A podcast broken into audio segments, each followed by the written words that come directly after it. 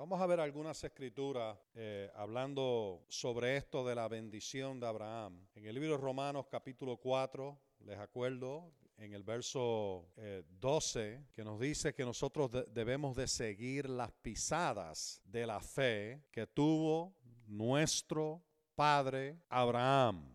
Eso es Romanos 4, 12. Y entonces vamos a abrir nuestras Biblias en realidad al libro de Gálatas, capítulo 3, y vamos a acordarnos de algunas cosas aquí. Hoy quiero darte una definición de esta palabra bendición, porque muchas veces si tú ves la palabra bendición en el griego, por ejemplo, es como proferir o decir algo bueno sobre alguien, y eso, y eso es parte, pero hay mucho más envuelto en esto de la bendición que solamente decir algo bueno sobre una persona.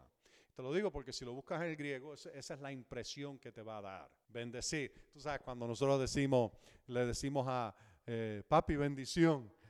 Entonces papi dice, eh, que Dios te bendiga. Como, que, como que se ha convertido en un dicho, ¿verdad? Pero en el texto bíblico tiene un significado mucho más profundo y mucho más real. Y creo que en la, última enseñanza empezamos a tocar sobre algunas de estas cosas. Pero hoy estoy confiado en el Señor de que vamos a poder estudiarlo un poquito más de fondo. Estoy escapándome del sol un poquito. amén, amén. Eh, para que no me dé justamente en, el, en los ojos. Eh, y el libro de Gálatas capítulo 3, verso 7, dice, por tanto, sepan que los que se basan en la fe son hijos de Abraham. Bueno, tú sabes al igual que yo que todos eh, eh, llegamos a Cristo Jesús por medio de la fe en su sangre, en su sacrificio, ¿verdad? Y nosotros nos basamos en fe en lo que Jesús hizo por nosotros y por tanto, ya que nos basamos en fe, la escritura dice, ustedes son hijos de Abraham. no tomes eso por demás, porque hoy vas a ver qué tan fuerte y tan poderoso es esta declaración de que tú y yo somos hijos de Abraham o descendientes de Abraham. Y entonces el verso 9 te lo repite de nuevo usando un poquito de, palabras un poquito, un poquito distintas. Dice, desde luego, verso 9, Galatas 3, los que se basan en la fe son benditos junto con Abraham. Digan todos, junto con. no dice por debajo de, no dice menor que, dice junto con. Eso es bien importante. Junto con Abraham, el hombre de fe. Amén. Y ya nosotros vimos, ¿verdad? Y, hemos estado empezando a ver de que este era un hombre de, de obediencia, un hombre de acción, un hombre de humildad, un hombre de una relación con Dios. Y este es el, el hombre de la fe, el que se supone que sigamos en sus pisadas. Dos personas en el texto bíblico, por supuesto Dios Padre, pero lo que digo es, dos personas que han vivido sobre la tierra con cuerpo humano, son ejemplos para nosotros en el Nuevo Testamento. Abraham, amén. Y vas a ver por qué eso es tan importante. Tienes a Jesús manifestado en carne, Dios manifestado en carne. Fue nuestro ejemplo, dice la escritura, y ahora vemos a Abraham como nuestro ejemplo, seguir sus pisadas, aprender de lo que él hizo, cómo lo hizo, cuándo cometió un error y no hacer lo mismo. Amén. Amén, porque lo, lo bueno del texto bíblico es que no solamente te da lo bueno que hicieron, sino que también te da dónde fallaron, para que tú veas dónde fallaron y no hagas lo mismo, sino que lo imites en lo bueno. En cuanto a Jesús, nunca vemos que él falló, nunca. La palabra dice que eh, aunque fue tentado, pero sin pecado. Esa es la diferencia. Nunca pecó. Abraham pecó. Cometió sus errores, ¿verdad? Pero, tú sabes, eh, Dios le, le perdonó, lo, perdonó. Y lo mismo podemos decir de otro, eh, porque Dios miró su obediencia y dijo, este es leal a mí. ¿Se acuerdan esa traducción? Génesis 15, 6. que se traduce eh, Abraham, muchas veces Abraham creyó a Dios y le fue contado por justicia. Y eso lo vemos una, eh, como cuatro, tres o cuatro veces o más en el Nuevo Testamento, especialmente en los escritos de Pablo. Es parte de su enseñanza y, se basa en eso, pero nosotros vimos de que y, y hemos hablado de que la palabra fe en el texto bíblico es más que creer, es más que certeza de que es también obediencia, de que incluye acción conforme a Dios y su palabra. Amén. Incluye humillarnos bajo la mano poderosa de Dios. Amén. Ok, todo eso está envuelto aquí. Ahora, seguimos aquí y bajamos aquí al verso 13. Cristo nos redimió de la maldición de la ley al hacerse maldición por nosotros. Y nosotros en el pasado hemos estudiado esto de la maldición de la ley, que estaba escrita en la ley. Y el libro de Deuteronomios capítulo 28, del verso 15 hasta el 68, es un listado bastante extenso de todo lo que era una maldición. Y vimos que entró en el huerto del Edén esa maldición, ¿verdad? ¿Verdad que sí?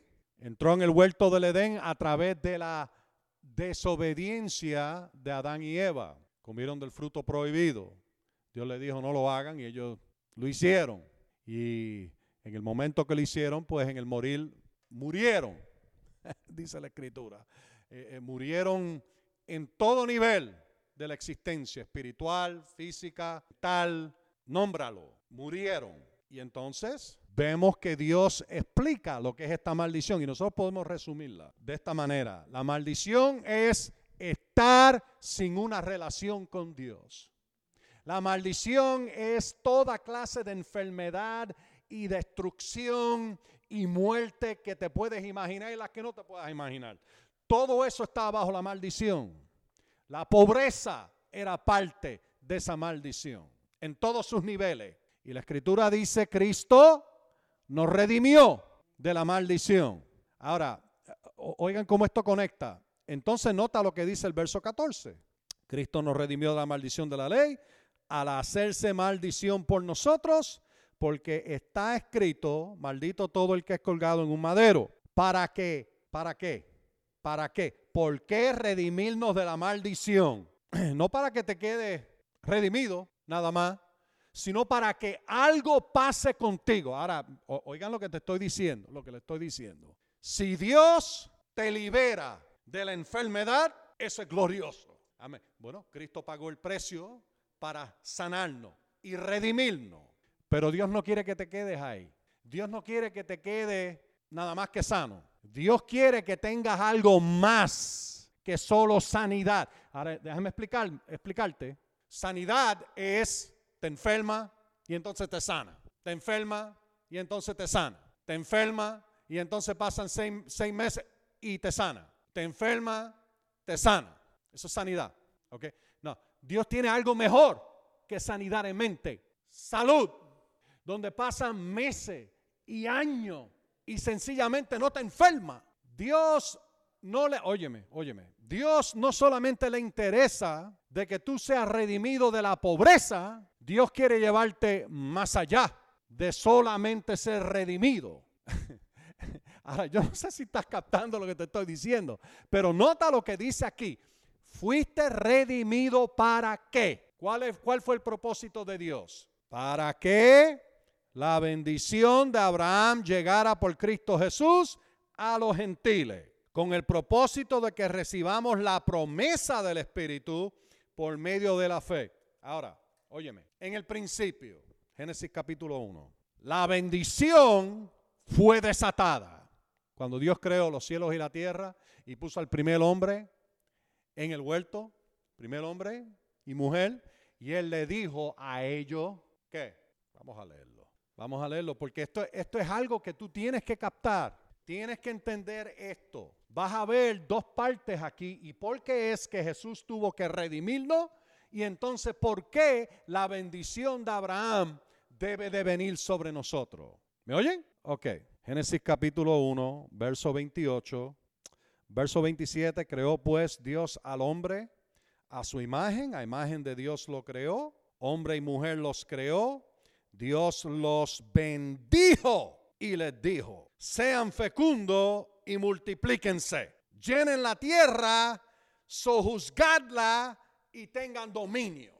Pero no solamente sobre los peces y las, aves y los animales. Eh, si tú miras esto del texto original, vas a notar de que dice, multiplíquense, tengan dominio sobre, sobre los peces del mar, las aves de los cielos y todos los animales que se desplazan sobre la tierra y sojuzga la tierra. La bendición, Dios la desató. Ahora, cuando Dios desató la bendición sobre Adán y Eva, no existía la enfermedad, no existía la pobreza, no existía la destrucción.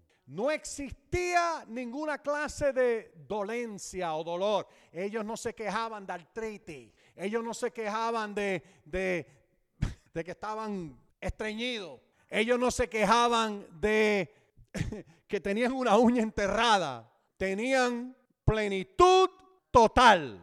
Bendición. Desobedecieron y maldición entró. La bendición fue, caducó y entró la maldición y ahí empieza la muerte, la destrucción, la pobreza, el dolor, la tristeza, eh, eh, las pérdidas, eh, las cosas saliéndole mal siempre a todo el mundo.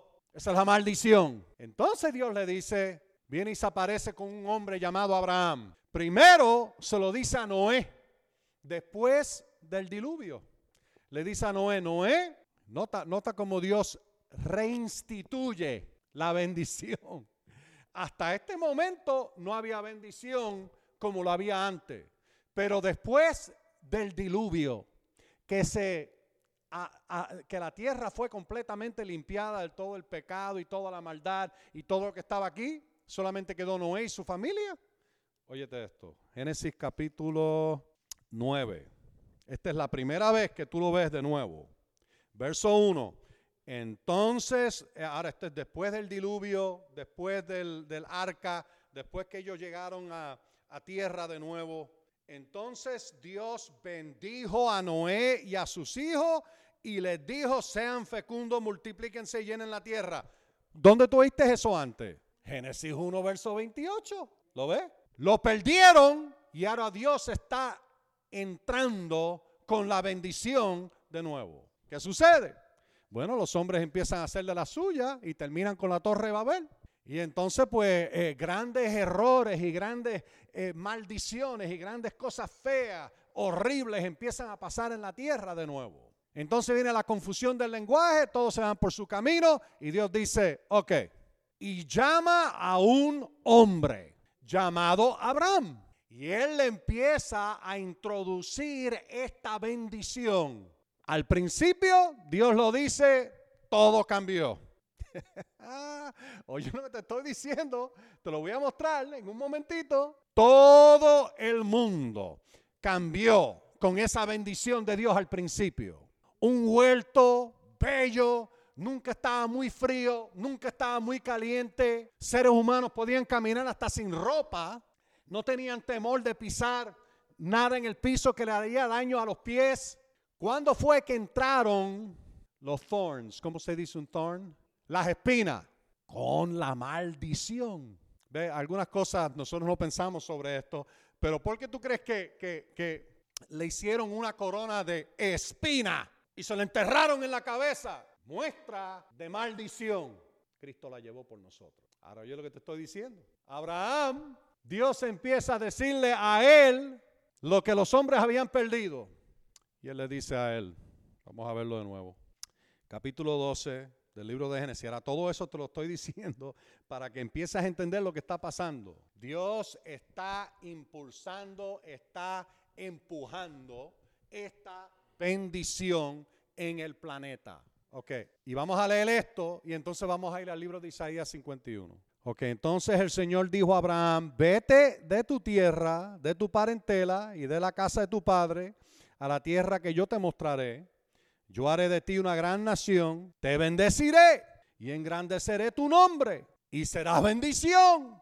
Bendeciré, bendeciré a los que te bendigan y a los que te maldigan maldeciré y en ti serán benditas todas las familias de la tierra. Ok, ahora mire el libro de Isaías 51.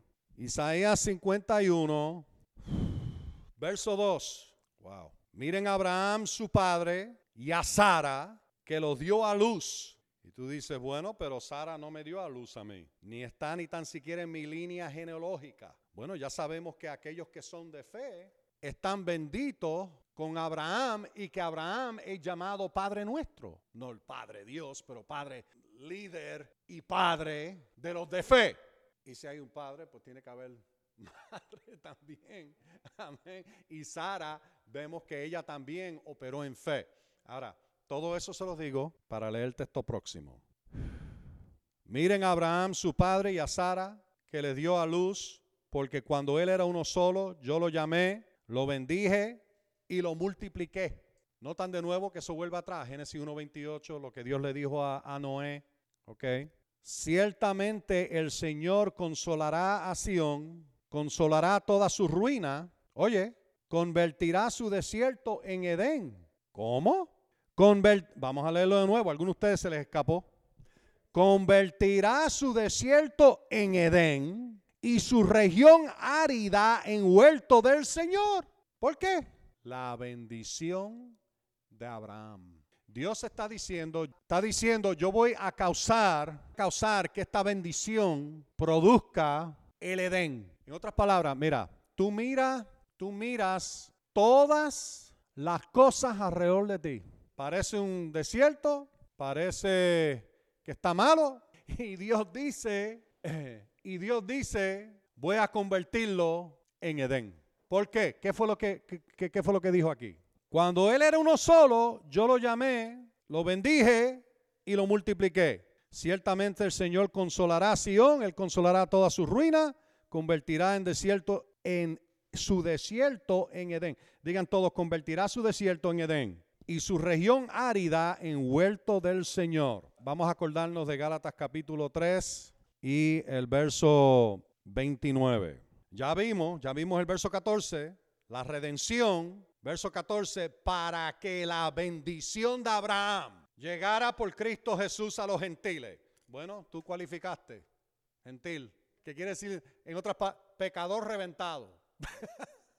Todos cualificamos antes de venir a Cristo. Pero ahora que estamos en Cristo, Él dice, esta bendición de Abraham llegara por Cristo Jesús a nosotros a fin de que recibiésemos, recibamos, perdón, la promesa del Espíritu por medio de la fe. Algo bien importante, la bendición de Abraham equivale la promesa del Espíritu. ¿Notaron eso? Ok, y no es el único sitio que te lo pone así. Lo vas a notar en varios lugares. Esta promesa de Dios que Dios le dio a Abraham, le dijo, te voy a bendecir y te voy a hacer bendición, voy a engrandecer tu nombre, ¿Qué quiere decir? Voy, voy a engrandecer tu influencia, tu presencia y tu poder. Y todos los que te bendigan a ti, yo, te, yo los voy a bendecir. Y los que te maldigan, los maldeciré. Gálatas capítulo 3 y el verso 29. Ya que son de Cristo, ¿cuántos aquí son de Cristo? Ciertamente son descendencia de Abraham, heredero, heredero, digan todos heredero conforme a la promesa. Ahora, con eso de que dice aquí, somos herederos de la misma bendición, la promesa que Dios le dio a Abraham. Ahora mire el libro de Hebreos capítulo 6, estamos, estamos viendo algunas de las escrituras que vimos la, la semana pasada. Hebreos capítulo 6, Hebreos capítulo 6 y el verso 13. Porque cuando Dios hizo la promesa a Abraham, ¿qué Dios hizo? Espérate, espérate, vamos, vamos, vamos. ¿Qué Dios hizo? La promesa a Abraham. Puesto que no podía jurar por otro mayor que por sí mismo, diciendo que, de cierto, te bendeciré con, bendición y te multiplicaré en gran manera. ¿Notaron ahí de nuevo? Promesa, bendición. Bendición, promesa. Y allí dijo heredero, herederos de la promesa. Déjame darte aquí una, una definición de lo que la palabra bendecir quiere decir.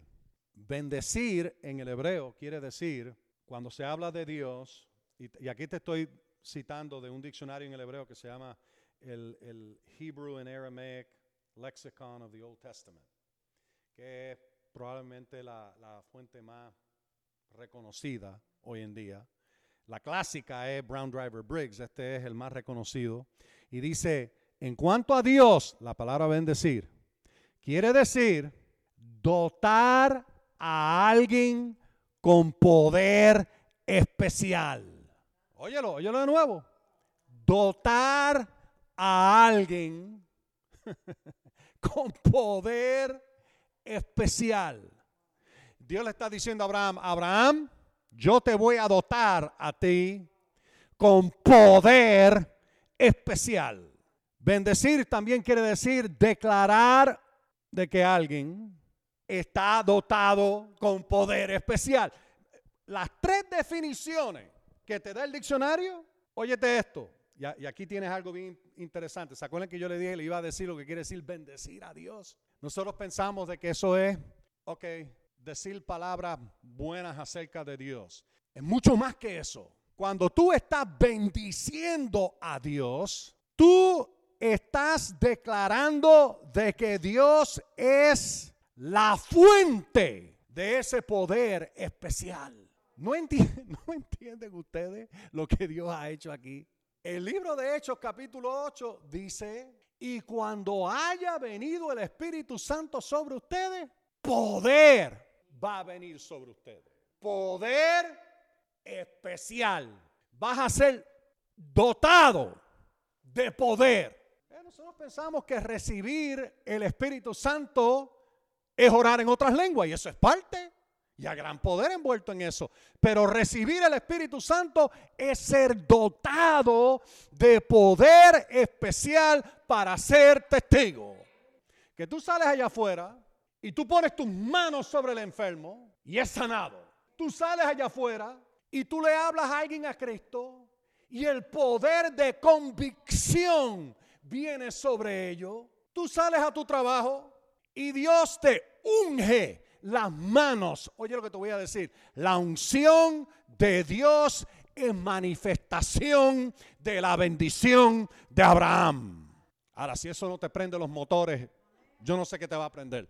Mira, la unción es manifestación de la bendición de Abraham. Y, lo que tú ves en, en la vida de aquel don, don Abraham, es manifestación de la unción de Dios. Unción para prosperar, unción para vivir, unción para tener victoria sobre tus enemigos, unción para, para hacer todo lo que Dios quiere que tú seas, unción para prosperar, unción, unción, poder especial. Oh. Poder especial, poder especial, poder especial. Tenemos que entender esto. Esto es lo que Dios ha hecho por nosotros. El día de Pentecostés cayó el Espíritu Santo. Cayó el Espíritu Santo para que nuestra boca tenga poder especial. Para nuestras acciones tengan poder especial. Para que nuestra interacción en este mundo tenga poder especial. Digan todos, yo tengo poder especial del Espíritu Santo de Dios. Digan todos, la unción es demostración de la bendición de Abraham. Aleluya. gloria a Dios, gloria a Dios. Ahora, cuando tú alabas al Señor, cuando tú bendices a Dios, estás declarándolo a Él como la fuente suplidora de poder especial. Tú, no te, tú no te puedes ver como Juan de los Palotes. No te puedes ver como Juan de su pueblo, como aquel pequeñito. Tienes que ver lo que Dios ha hecho contigo. Te ha ungido. Dice que la unción del santo está en mí. Está sobre mí. Quiere decir que cuando yo voy y hablo, ministro, le hablo un demonio en el nombre de Jesús, Hay poder especial funcionando en mis palabras. Poder especial. ¿Pueden decir amén a eso? Poder especial. Poder especial. Uh, aleluya. Amén. ¿Ves? Todo, todo lo que dijimos era para llegar a eso. poder especial. ¿Ves? Cuando tú empiezas a ver lo que pasó en la vida de Abraham, yo le di una pequeña lista que no, es completa, pero, te da un, eh, como decimos en Puerto Rico, un la. Tú sabes, te da un, un pequeño, lo empiezas a ver, es dirección divina. Bendición de Abraham. Lo primero que Dios le dice a Abraham, vete, sal de tu parentela, revelación a un sitio que te voy a mostrar. ¿Qué más es? Una relación con Dios. Si Dios te está hablando, Dios te está dirigiendo. Y entonces después vemos que él en un sitio Dios se le aparece y él hace un altar y empieza a invocar el nombre del Señor. Eso es una relación con Dios. Fue a Egipto. No se supone que él hubiera ido a Egipto. Dios le dijo, yo te voy a bendecir a ti en esta tierra. Y vino hambre. Óyeme, vino hambre y él se fue para Egipto. Y ustedes saben lo que pasó en Egipto, ¿verdad? Los egipcios vieron que su mujer era bonita y dijeron, uh, y él dijo, esa es mi hermana. Se espantó, le dio miedo. Y Faraón dijo, uh, qué linda. ¿ah? Y se la llevó para su casa. Y una plaga se desató en casa de Faraón. ¿Has leído eso? El texto bíblico. y entonces cuando vieron lo que estaba pasando, se dieron cuenta, espérate, todo eso empezó a pasar. Obviamente Sara estaba diciendo algo. Porque él se acerca a Abraham y le dice Abraham, ¿por qué tú me dijiste que esta es tu hermana? Siendo tu esposa. ¿Dónde tú crees que él oyó eso? De ella. Yo soy mujer casada, le pertenezco a un profeta de Dios. Protección divina. Maldeciré los que te maldigan. Bendeciré a los que te bendicen. Lo sacó de allí más rápido que ligero. lo sacó para afuera ¿ah? y se fueron y entonces lo próximo que tú oyes y empiezas a ver protección divina, protección divina es provisión divina. En el capítulo 13, ese es el 12, donde te dije todo eso, en el 13 vemos que él salió y estaba en la tierra y que tenía vacas, rebaño y estaba repleto de oro y plata provisión divina. Mira, no, Dios mío, Dios mío, no nos conformemos con poco. Te voy a mostrar algo más.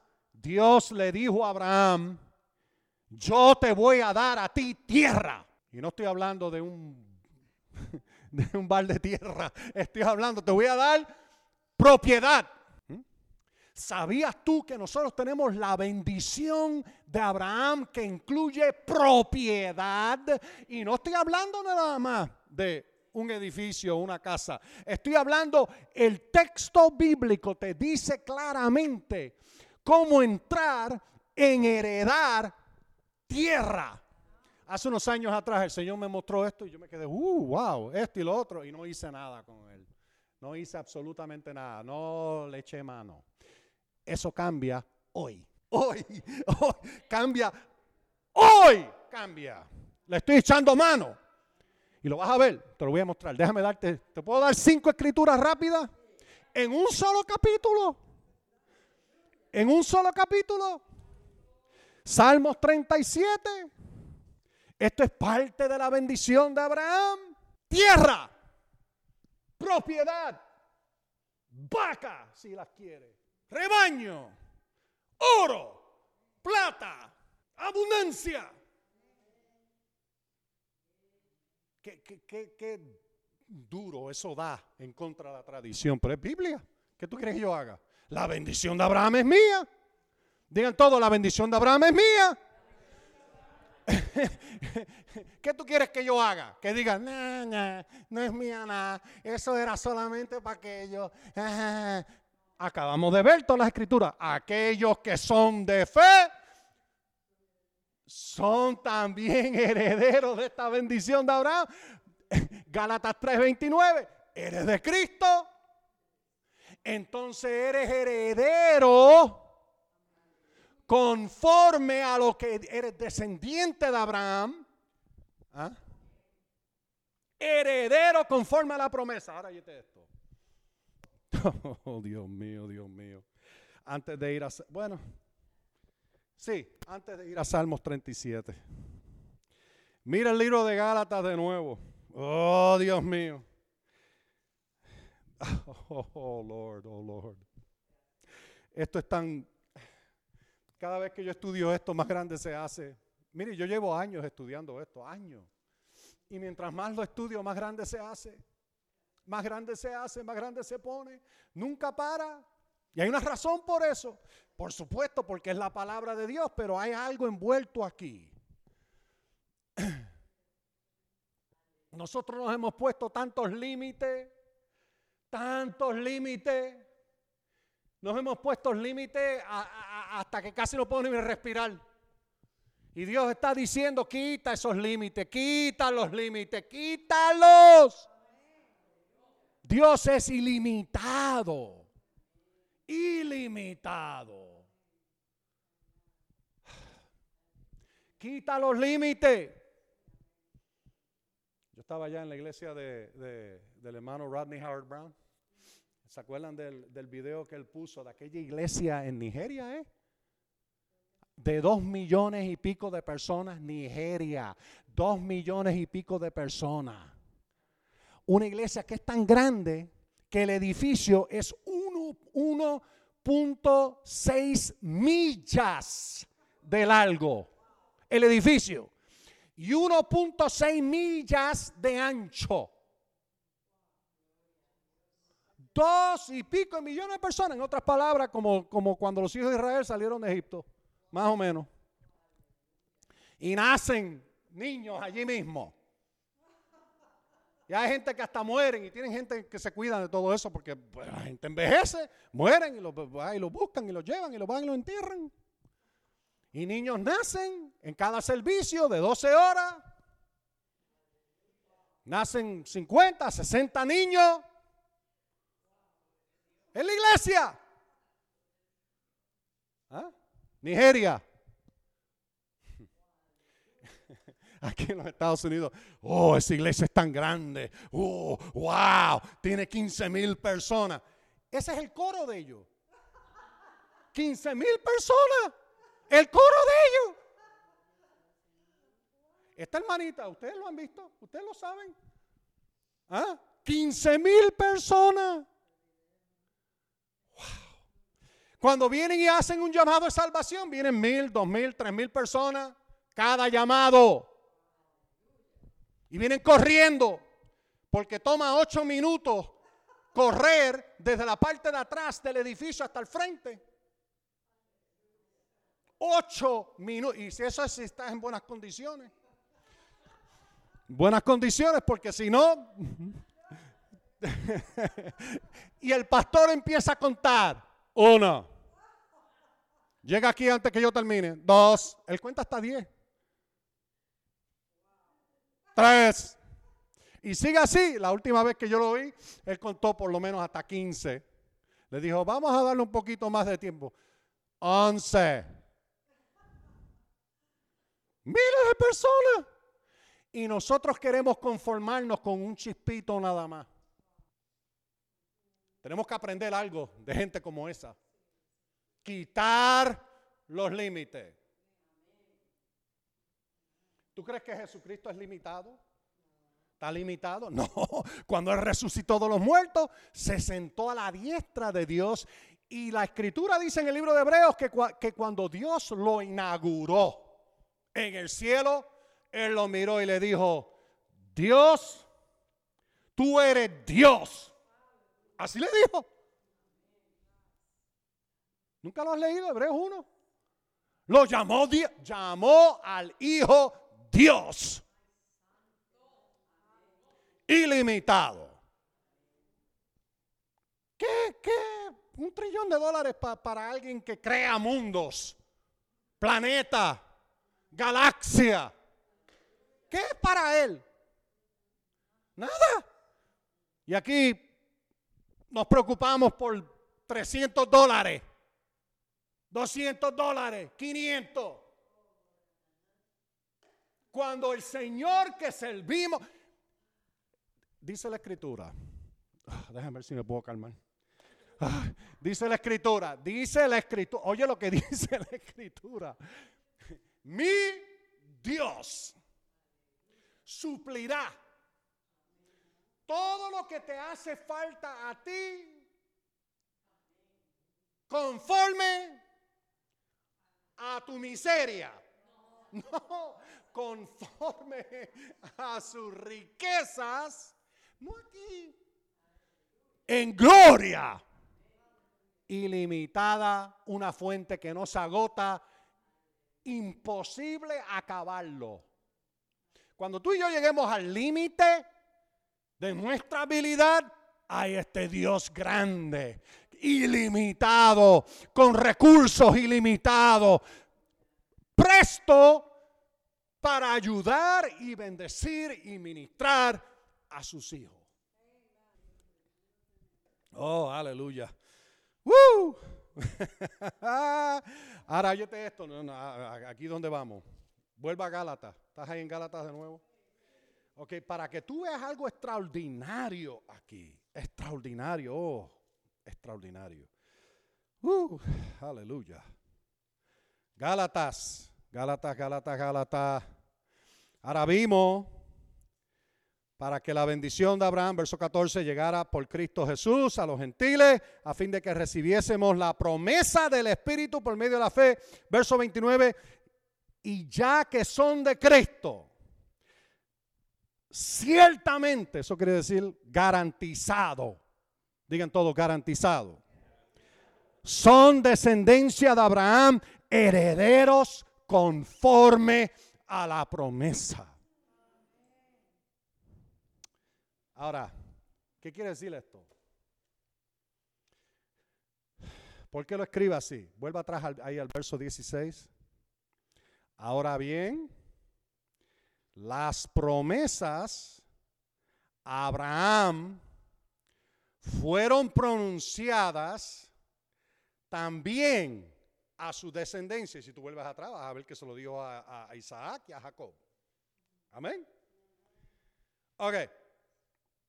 No dice, oye, y a los descendientes, plural, no lo dice así. Aquí hay una revelación bien grande. Como refiriéndose a muchos, sino a uno solo, y a tu descendencia, que es Cristo. ¿Qué quiere decir esto? Cuando Dios le dijo a Abraham, te bendeciré, te, daré tierra, haré todo esto por ti, bendeciré a los que te bendicen, maldeciré a los que te maldicen, y una y otra vez lo vemos en acción. Esa promesa fue en realidad para Cristo. Por eso es que no dijo descendientes, dijo descendiente singular, porque hablaba de Cristo. Y entonces por eso es que vuelve más abajo. Y si eres de Cristo, ciertamente heredero. ¿Ah? ¿Qué dice? Descendiente de Abraham eres ¿Descendiente de qué? ¿Qué dice? Vamos a leerlo. Verso 29, vamos a leerlo. Vamos a leerlo. Ya que son de Cristo, ciertamente son descendencia de Abraham, herederos, conforme a la promesa. Quiere decir que todo, ahora óyeme, óyeme, al principio, bajo la bendición, no existe la enfermedad ni demonio podía quedarse en el Edén. Fue solamente con la desobediencia que entró la maldición y entró eh, eh, eh, la destrucción y entró la enfermedad y entró la pobreza. Todo eso entró. Pero cuando la bendición estaba funcionando en Edén, todo bien, todo glorioso, todo victorioso. Vino la maldición, lo dañó todo, entonces Dios empieza a introducir la bendición. Pero esta promesa era para Cristo. Heredero, Jesús, Jesús, heredero, óyeme, de la bendición de Abraham. Y cuando Jesús andaba y veía un endemoniado, él echaba fuera esa maldición, ese demonio, basado en la bendición de Dios.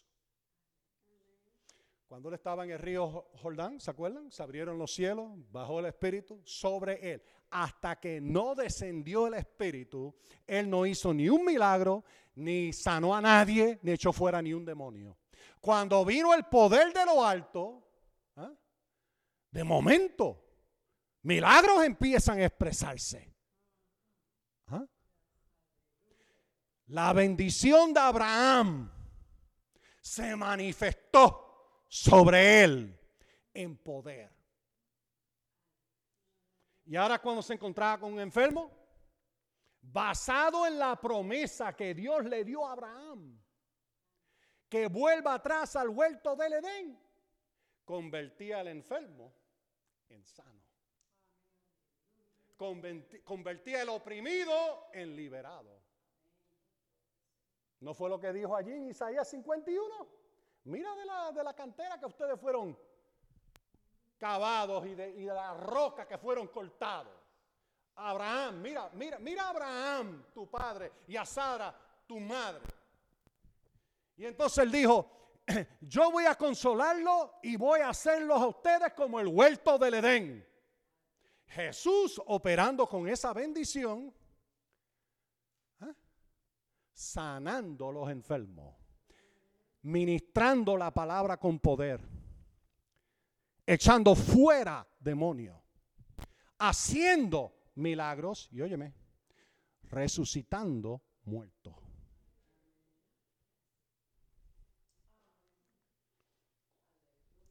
Ahora yo sé que eso es mucho, eso, eso es mucho pensar y mucho digerir, pero es así. Y esto es lo que, lo que el Señor me empezó a enseñar y digo, oh Lord, que por debajo, que por debajo de nuestros privilegios hemos vivido como cristianos muy por debajo. Esto lo que hace es te sube, no te condena, te sube. Y dice, espérate, espérate, espérate, yo no estoy viviendo ese nivel. Así que Señor, ayúdame, a, ve ahí viene la humildad, ayúdame a mí a subir, a crecer, aumentar. Muéstrame. Y Él te empieza a mostrar.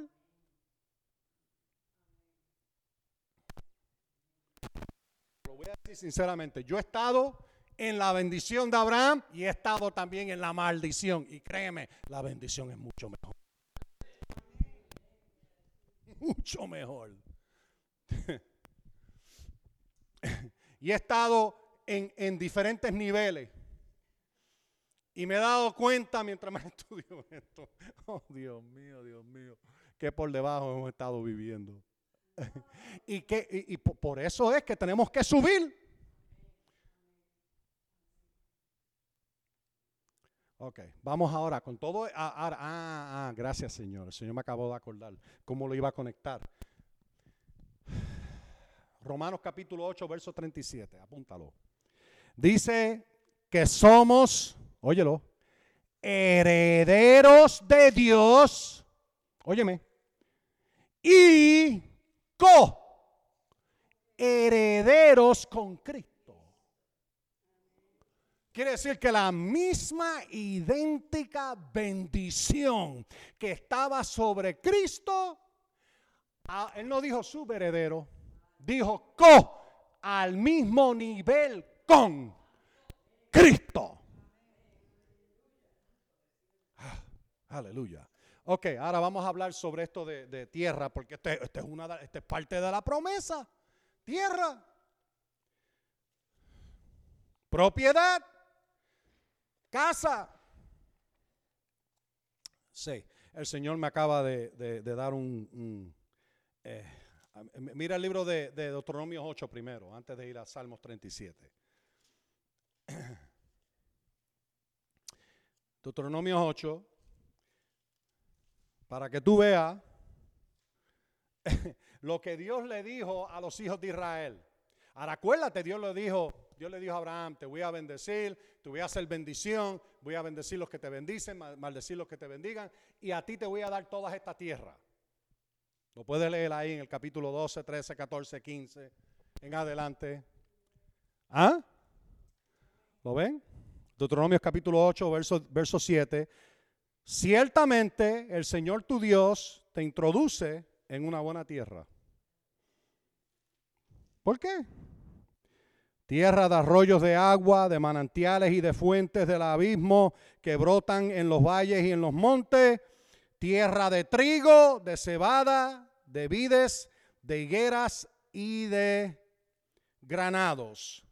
Tierra de olivos, ricos en aceite y de miel, tierra en la cual no comerás, oye, tierra en que no comerás pan de escasez, pues nada te faltará en ella. ¿A qué te suena eso? Salmo 23 nada me faltará. Aleluya, Jehová es mi pastor, nada me faltará. ¿Ah? Me guía. Pero aquí puedes ver algo bien interesante. Eh, eh, eh, entonces seguimos ahí. Nada te faltará en ella, en esta tierra. Dice tierra cuyas piedras son de hierro y cuya montaña extraerás cobre, comerás y te saciará y bendecirás al Señor tu Dios por, por la buena tierra que te, eh, que te había dado. Que te habrá dado, perdón. ok, cuídate de no olvidarte del Señor tu Dios, dejando de guardar sus mandamientos, sus decretos, sus estatutos que yo te mando hoy no sea que cuando comas y te sacies, cuando edifiques buena casa, no, no, una choza, buena, buenas casas, plural. Ah, si yo tengo mi casita, tú sabes, mi casita, mi carrito, y, y allí pues estoy feliz y contento. Casas y no porquería. Buenas casas. Ahora, si a ti te gusta vivir en una choza, pues mira, que seas bendecido en tu entrada y salida. Pero, pero, eh, pero, aquí dice, buenas casas. Digan todos, buenas casas. Y las habites. Quiere decir que puedes tener una casa en Tampa, puedes tener una casa en Daytona, puedes tener una casas. No, pero nosotros nos limitamos. Oh, una casita, mi casita, más nada, no me interesa más nada. ¿Y qué? ¿Y qué si el Señor te da 10 casas? No puedes vivirlas todas, pero ¿y qué se puede sembrar nueve? que si Él te da, no un carro, te da cinco carros. Y tú guías el que tú quieras y siembras los demás. Yo te voy a bendecir para que seas bendición.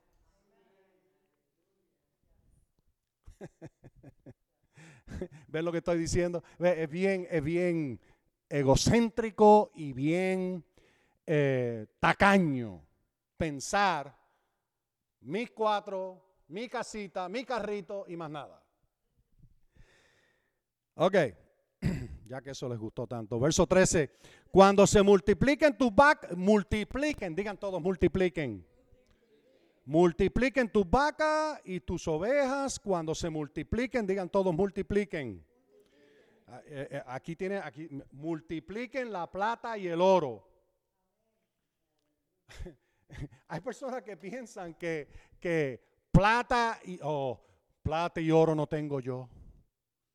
Porque se acuerdan del libro de Hechos capítulo 3. Bueno, no tenían dinero encima. Pero si estudias el texto vas a ver que había más que suficiente para todos. Pero no estaban cargando con su bolsa de dinero ese día. Plata y oro no tengo, pero lo que tengo te doy. En el nombre de Jesucristo de Nazaret, levántate y anda. Bueno, eso era glorioso, gloria a Dios, pero no quería decir que ellos estaban diciendo, eh, somos miserables y pobres. No.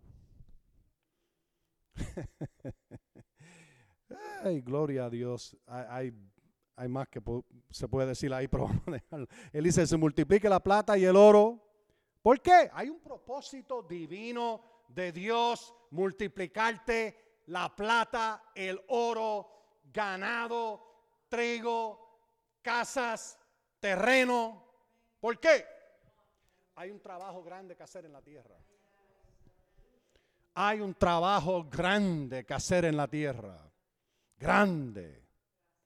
Grande. No podemos pensar una cuerdita. Tenemos que pensar 100 cuerdas. 200 cuerdas. Tenemos que pensar grande. ¿Ah? No un edificio que siente 100 personas. Viene el tiempo en que un edificio que siente 10 mil personas. Ustedes entienden lo que estoy diciendo. tienes que, que pasar, tienes que romper a través de esa barrera.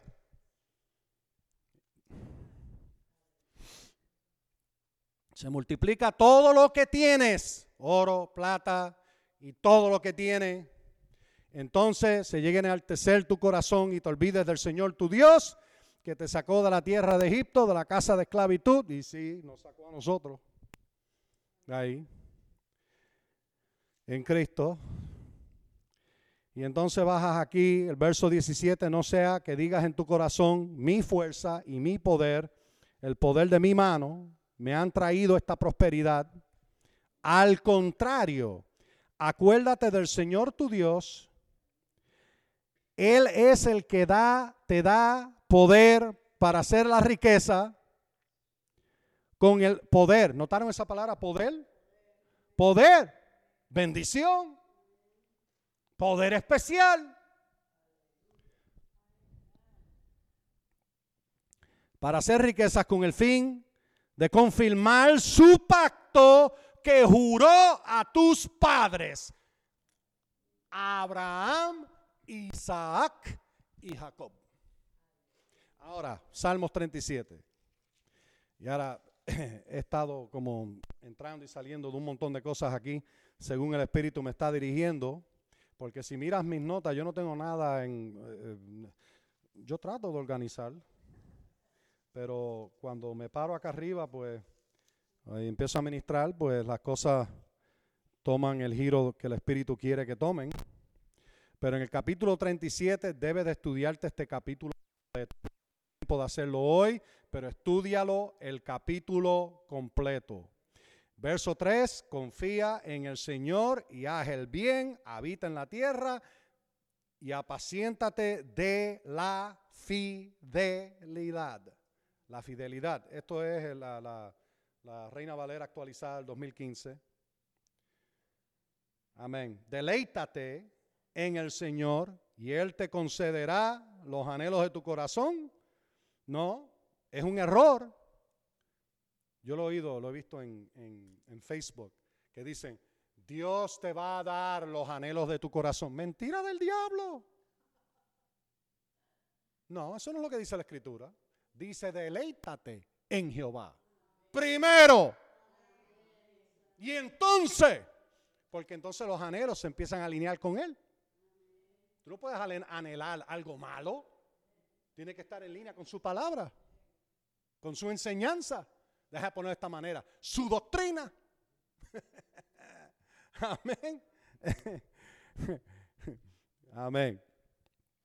Verso 5, encomienda al Señor tu camino, confía en Él y Él hará. Ahora estudia todo esto y entonces mira lo que empieza a decir en el verso 9. Porque los malhechores serán destruidos. ¿Quiénes son los malhechores? Bueno, aquellos que no siguen a Dios, no siguen su palabra, eh, no quieren eh, eh, vivir una vida moral, no quieren a Jesucristo. Los malhechores serán destruidos. Pero los que, ¿qué? ¿Qué dice la de ustedes? Confían. Esperan. Ahora, qué interesante que una dice confía y otra dice espera. Porque para nosotros, nuestro entender, espera es siéntate ahí y espera. Tú sabes, en la, en la baja la oficina el doctor, el médico, ¿verdad? Aunque no esperamos ir, pero lo que te estoy diciendo, ustedes han tenido la experiencia, yo la he tenido, la experiencia, me he sentado ahí y espera, espera. Tenía cita a las nueve, pero a las once y media todavía no aparece el doctor. ¿Ah? ¿Es lo que te digo? y espera, no, no. Eso no es lo que quiere decir. Nota que la traducción allá dice confía porque es una expectación de algo glorioso. Eso es lo que está hablando. Una expectación de algo glorioso. ¿Cuántas personas viven así? Muchos están en expectación de que le quiten el carro. O que le, le cierren la cuenta de banco. O que se enfermen. No, tiene que estar en la expectación de algo bueno. ¿Ustedes se acuerdan, hermano O. Roberts? ¿Ah? Que, algo bueno te va a pasar. algo bueno. Es un Dios bueno. Algo bueno.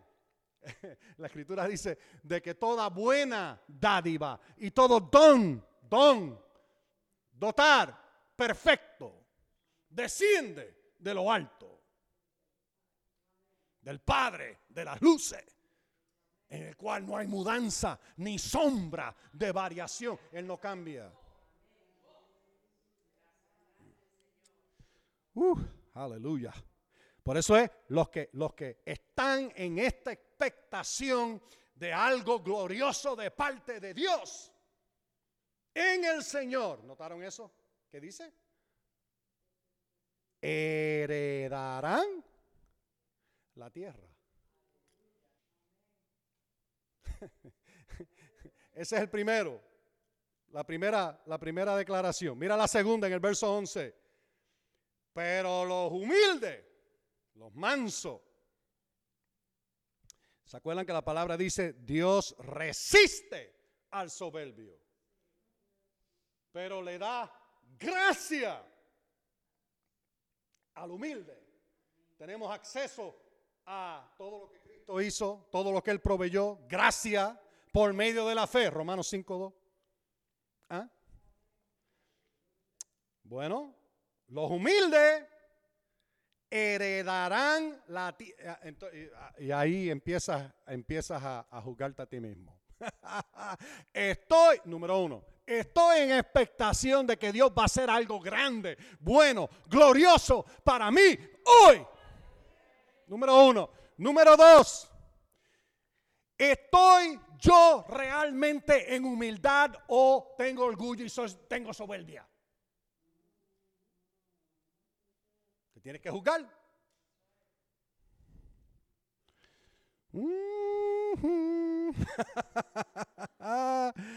Los mansos heredarán la tierra y se deleitarán por la abundancia de paz, shalom, de salud, de liberación, de plenitud. Eso es lo que la palabra shalom quiere decir. La palabra shalom no quiere decir, ay, estoy tranquilo. Es, es más, mucho más que eso. Quiere decir, estoy sano, estoy libre, estoy en victoria, estoy bendecido. Esa es la forma que se usa en la escritura. Vas a, gozar, disfrutar abundancia de shalom. Digan todo, yo disfruto abundancia de shalom. Ahora, esto solamente pasa para los humildes. No los que se arrastran por el piso y hablan mal de ellos mismos. Eso no es humildad. Eso es el ignorante. ¿Ok? Por no decir otra cosa. Pero no, porque Jesús dijo, tomen mi ejemplo, que yo soy humilde. Y justo antes de eso, Él dijo, todo lo que yo digo, lo digo de parte del Padre. Humilde. Y Dios siempre me oye. Humilde. Sí, pero es totalmente distinto a lo que el mundo piensa que es la humildad. Para el mundo y para muchos cristianos, la humildad es arrastrarse como gusano por el piso y no tener nunca nada. No, eso no es humildad. Eso no es humildad. Tú puedes ser la persona más rica del mundo y ser humilde. Y también puedes ser la más pobre y ser humilde. Porque humildad tiene que ver, porque si realmente eres humilde, Dios te va a sacar de la pobreza. Porque ah, Dan Rodríguez lo dijo, ah, ah. Dios lo dijo. Porque el humilde obedece su palabra, el humilde hace su voluntad, el humilde sigue su dirección, el humilde es obediente, el humilde se somete al Señor y a su palabra. Sea el humilde.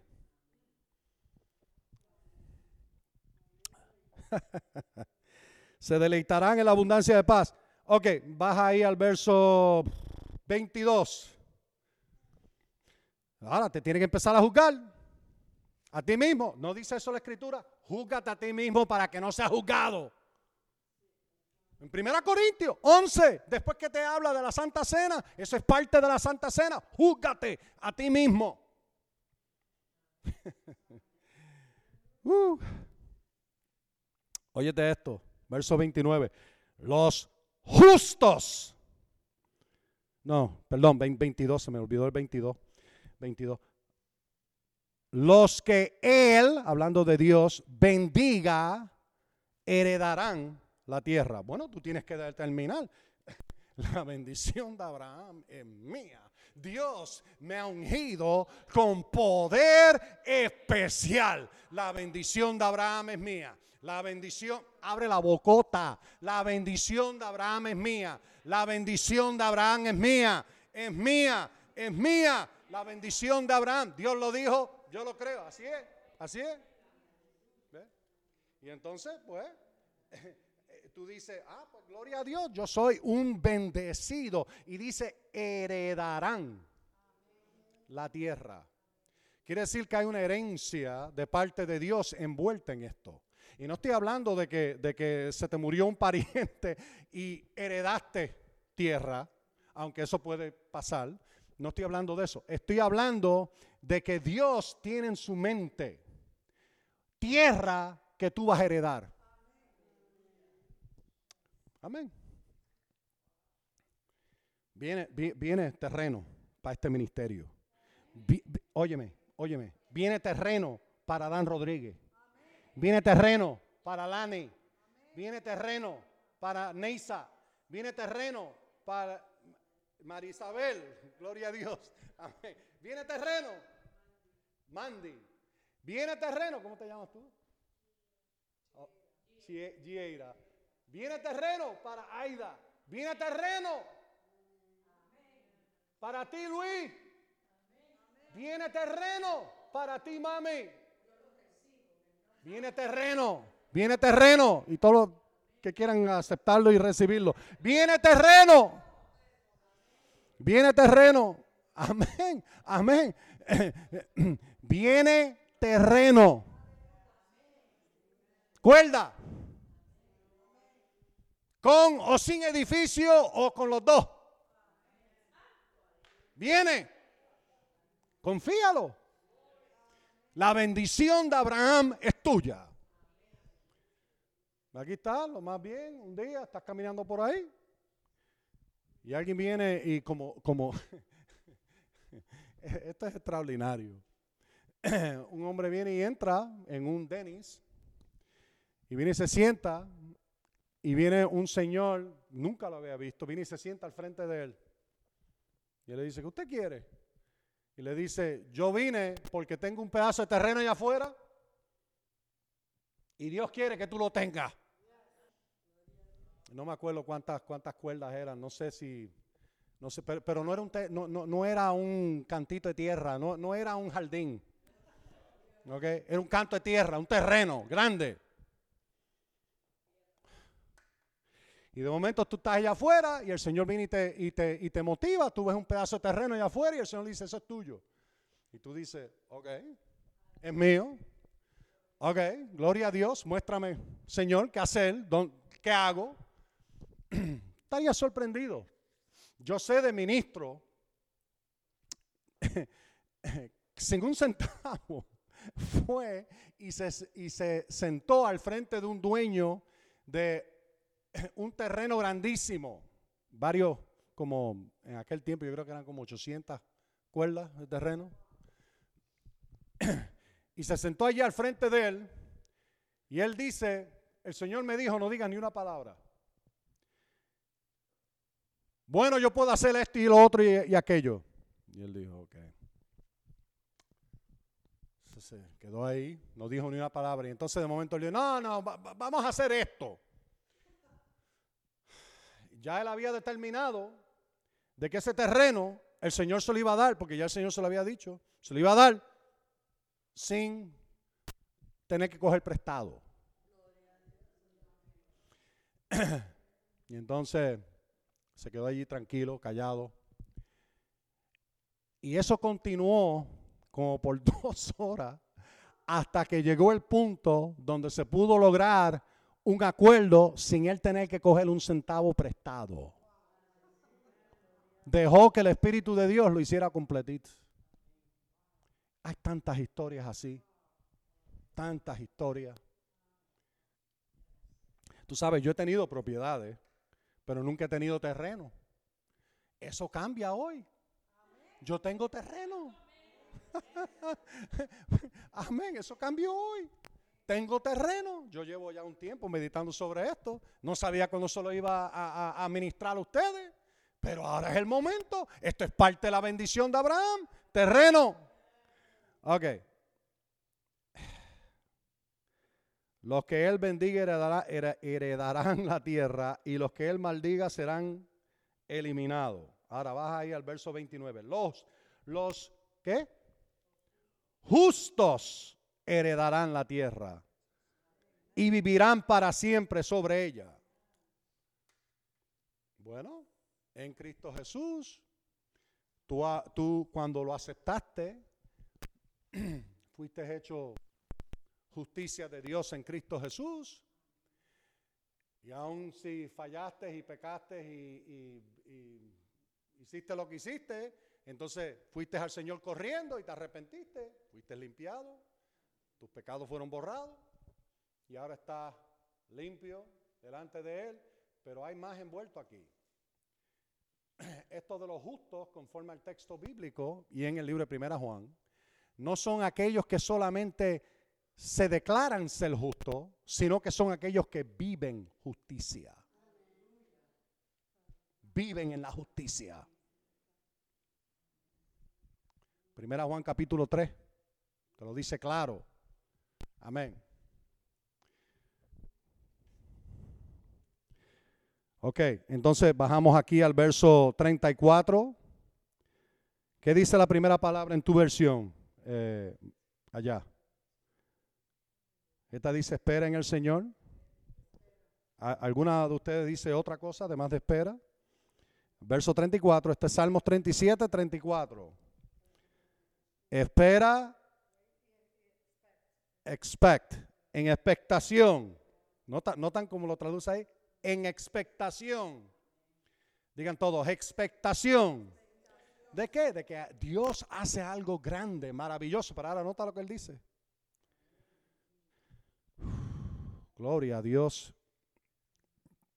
Esperen el Señor. Oye, oye. Y guarda su camino. Ahí vemos la dirección del Señor. Porque tú no puedes ir donde te dé la gana y heredar la tierra. Tú tienes que estar donde Dios te llamó, sembrado donde Él te llamó. tienes, que, tienes que ser dirigido por el Espíritu. Yo estaba lo más feliz ahí en Orlando. El Señor me dijo, ven aquí, empieza esto. ¿Por qué? Hay tremenda iglesia just down the street. Muy lejos. ¿Ah? ¿Por qué? Porque Dios lo dijo. Hay personas que vamos a llegar que otros no van a llegar a ellos. Hay personas que van a venir a Cristo a través de este ministerio, van a ser bautizados en el Espíritu Santo, van a orar en otras lenguas, van a ser sanados, que el Señor tiene ya listo para venir. Y vienen. Que van a ser edificados, van a ser enseñados, van a ser criados en Dios. ¿Ve? Pero nota que aquí dice, sigue su camino, su camino. Tiene que ser dirigido. ¿Qué le dijo Abraham? Abraham, sale de tu casa, deja tu parentela y vete al lugar que yo te mostraré.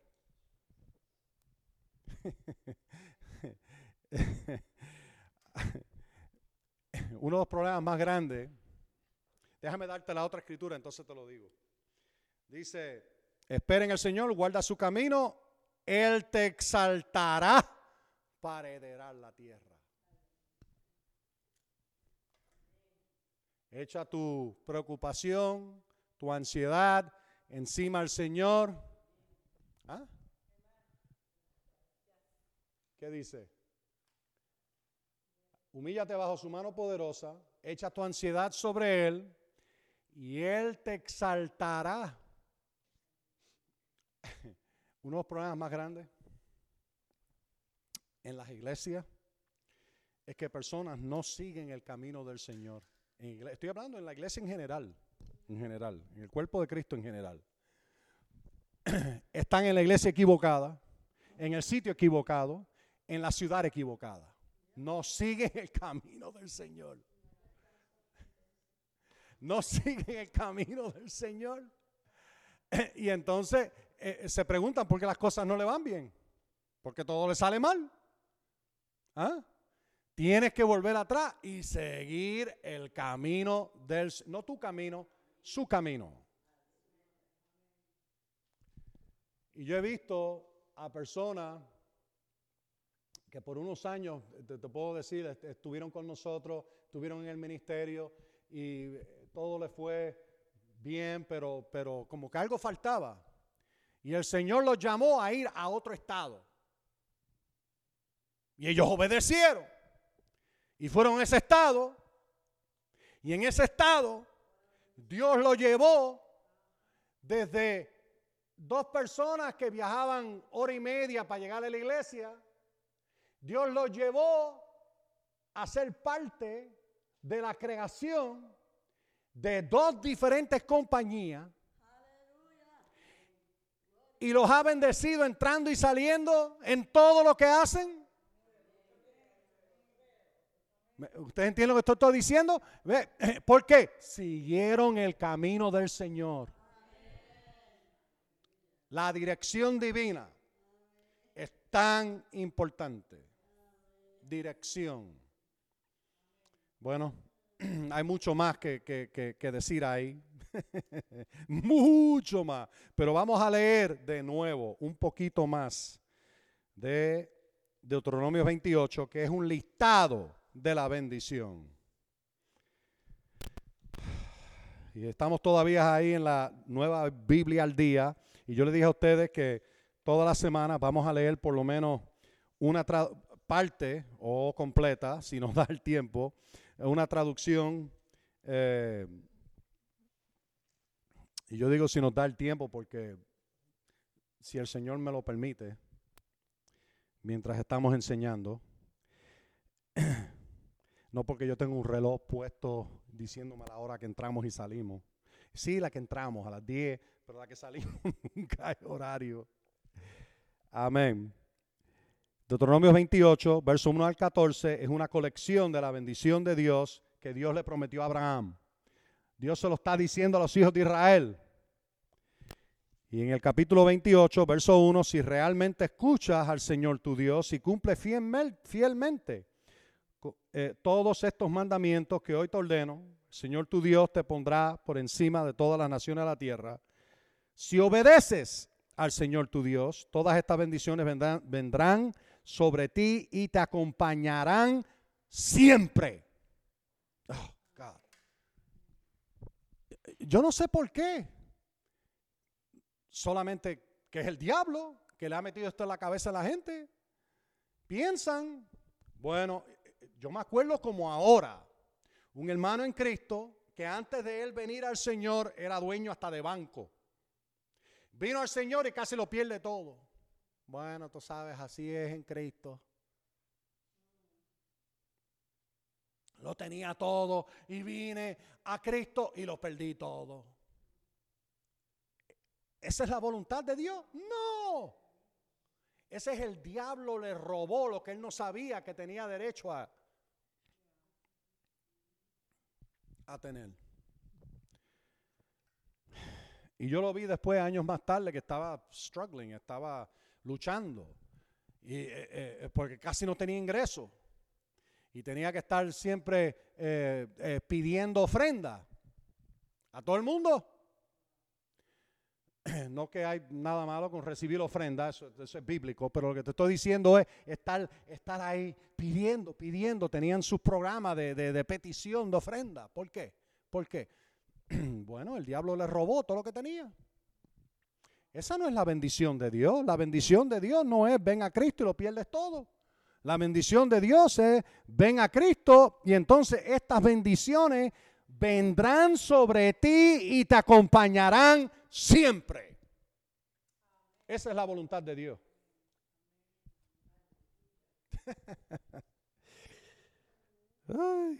bendito serás en la ciudad. ¿Y ahora qué quiere decir bendito? Que Dios te ha dotado de poder especial, glorioso, poderoso, para que seas bendecido en la ciudad y bendito en el campo. ¿Mm? Bendito será el fruto de tu vientre. Eh, y eso tiene que ver con, también, ¿verdad? Tiene que ver con una mujer que no es fértil como, como lo era Sara. Tenía infertilidad, no podía, no podía dar a luz. Sabemos que el problema no fue Abraham. ¿Cómo lo sabemos? Porque después que murió, murió Sara, se casó con Ketura y tuvo seis hijos. Así que no era un problema con Abraham, el problema era con Sara. ¿Ah? Era el problema con Sara, con su cuerpo físico. Y Dios hizo un milagro y ella tuvo su hijo Isaac. Amén. Ok. Así que Dios hizo un milagro ahí, pero también, tú sabes, no perderlo, no abortarlo.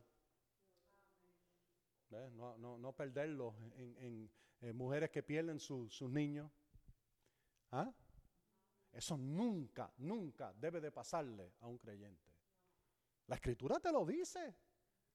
Mira, mira eh, Éxodo 23. Seguimos machacando esto. Éxodo 23. Seguimos viendo la escritura, viendo la escritura, viendo la escritura. Verso 25. Oye lo que dice, es más. Eh, sí, verso 25. Éxodo 23, 25. ¿Están ahí? ¿O se fueron? ¿Están aquí todos? Ok, Éxodo 23, verso 25. Pero servirás al Señor tu Dios. Y te quedarás triste y acongojado. No, servirá al Señor tu Dios y Él va a poner sobre ti poder especial que va a afectar qué? Tu pan y tu agua. Yo apartaré las enfermedades de en medio de ti. La bendición es para apartar la enfermedad de en medio de ti.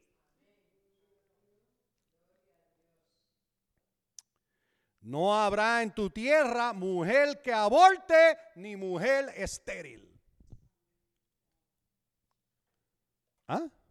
Y dice más, el número de tus días, yo al número de tus días, yo daré plenitud, vida larga, como Abraham. Vida larga, saludable, fuerte,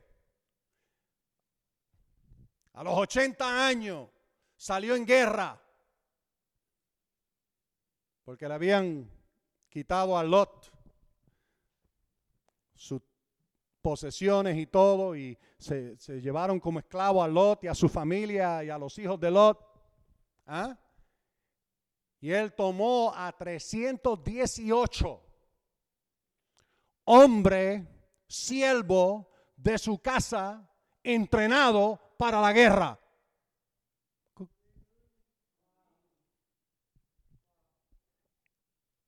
Cinco reyes peleando contra cuatro. Los cinco le ganaron a los cuatro. Creo que, fue así o al revés, uno, los dos. Pero,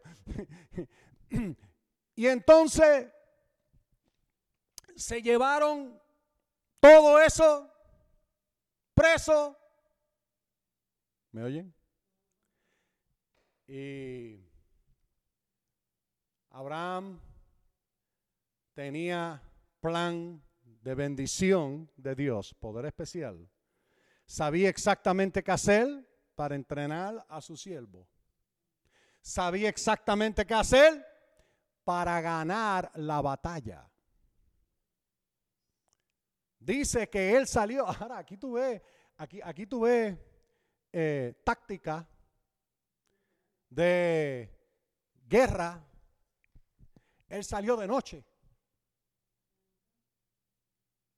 Y a todo eso, montón de gente los venció, los derrotó a los 80 años. Moisés no empezó su ministerio hasta los 80 años. Y murió en salud a los 120. Josué no empezó hasta los 80 años. Él le servía a Moisés, pero en realidad no empezó por sí solo hasta los 80 años. Hay esperanza para todos nosotros. Amén. Hay esperanza para todos nosotros. Tú te miras y dices, ya yo tengo 80 años. Pichón, jovencito.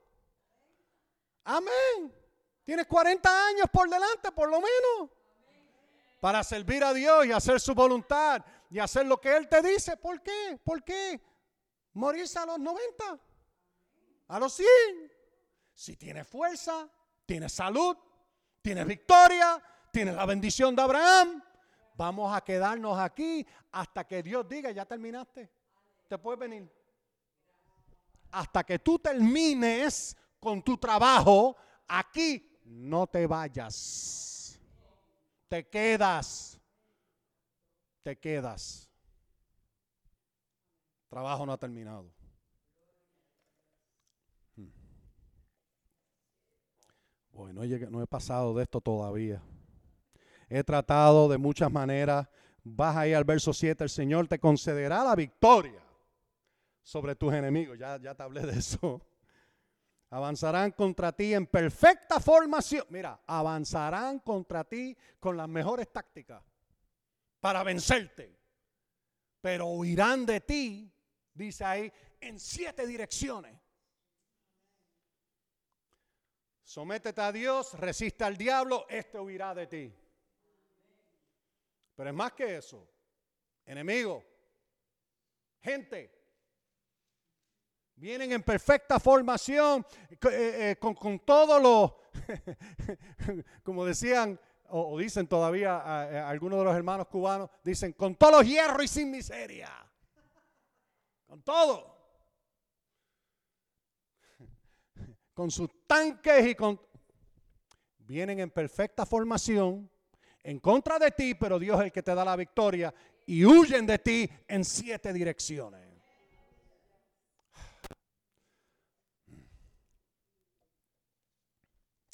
Y hay mucho más que podemos decir. ¿Ves? Todo esto está conectado con lo que hemos estado hablando. Todo. Esta es la bendición de Abraham. Léete eso todo, si puedes todos los días, todos los días, pero por lo menos dos o tres veces en semana. Y, y decláralo delante del Señor. Señor, bendecido soy, entrando y saliendo.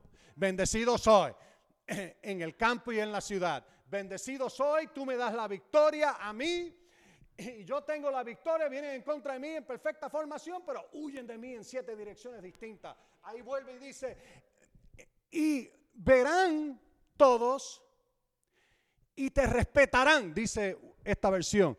Te tendrán temor, miedo. No quieren venir en contra de ti, te tienen miedo. Dicen, mira, ese, déjalo quieto, yo no sé por qué, no te metas con esa persona.